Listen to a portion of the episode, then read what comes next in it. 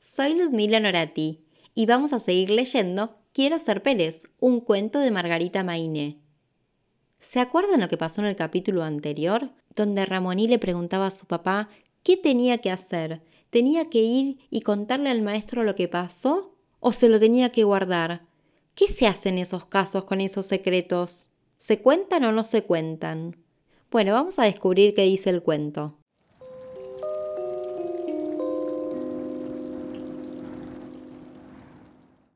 Capítulo 10 El ratoncito pensaba hasta en sueños cómo ayudar a su suerte. Si hablaba con el director y le decía la verdad, sería su palabra contra la de Wu. No podía olvidar que mientras él era hijo de un carpintero, Wu era el hijo de uno de los Pérez que lucían en los cuadros en la pared de la oficina. Durante el desayuno Ramoní estuvo más animado. Quizás ayudar a la suerte no fuera tan difícil y se le había ocurrido una buena idea. Entró en la escuela ni bien abrieron la puerta y fue directo a la oficina del director. Asomado por el vidrio de la puerta, lo vio sentado frente al escritorio escribiendo en su libretita roja. También vio que mientras pensaba, el director se metía el dedo en la nariz.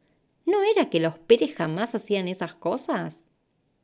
Ramoní sacó de su mochila la cajita que había preparado especialmente y la dejó junto a la puerta de la oficina. Después golpeó dos veces, y salió corriendo con tan mala suerte que al final del pasillo chocó con el maestro de matemática. ¿Dónde va tan apurado, alumno?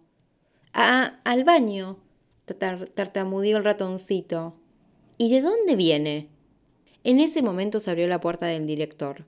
Los dos miraron cómo se agachaba para levantar la cajita y cerraba la puerta nuevamente. El maestro vio que a Ramoní le temblaban hasta las orejas y dijo Vaya al baño, vaya, no queremos ningún accidente más en esta escuela. Raboní se fue al aula aliviado. ¿Estaría el director leyendo su carta? Porque dentro de la caja había guardado el chupete con una nota que decía El ratón que se llevó el chupete me lo puso en el bolsillo. No me animo a enfrentarlo porque sería su palabra contra la mía, y la mía no vale mucho. Perdón por no firmar esta carta. Un alumno. Se había esforzado en cambiar la letra para que no la reconocieran. Ya en la clase seguía nervioso y distraído cuando entró el director. Después de saludar y recibir el buenos días de los alumnos, dijo, El tema del chupete ha sido resuelto. Se oyó un murmullo de voces sorprendidas. Bu miró a Ramoní muy serio, como si tuviera derecho para enojarse. El director habló en voz baja con el maestro y un alumno de la última fila se animó a preguntar ¿Quién fue el que robó el chupete, señor? El director se molestó. La discreción, alumno, es fundamental en la vida de un Pérez. Le aconsejo que la practique hasta que la aprenda, dijo y salió tranquilamente por la puerta. Lo vieron irse por el pasillo mientras abría su libreta roja. En el recreo, Bus se acercó tres veces para preguntarle si lo había acusado. Ramonino le respondía y se paraba al lado del maestro para evitarlo.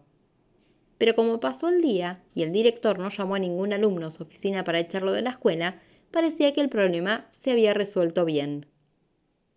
En la última hora de clase llegó el maestro que había tomado el examen sobre los dientes y repartió las pruebas corregidas.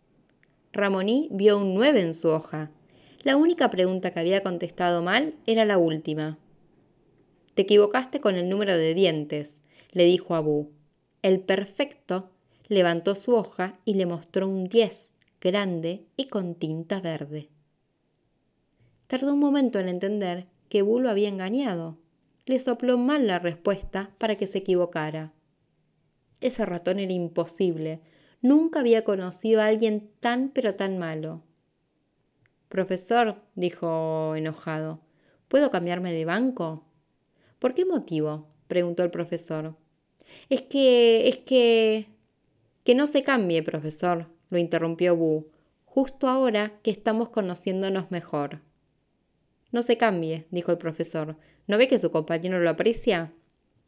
Ramoní volvió esa tarde a su casa tan molesto y agotado que se quedó dormido durante la cena. No puede con esa escuela, dijo la mamá como dándole una almohada. Uno de estos días vuelve y dice que quiere ser jardinero opinó el papá rascándose la cola. ¡Ay, qué situación! Pero, ¿Qué van a hacer?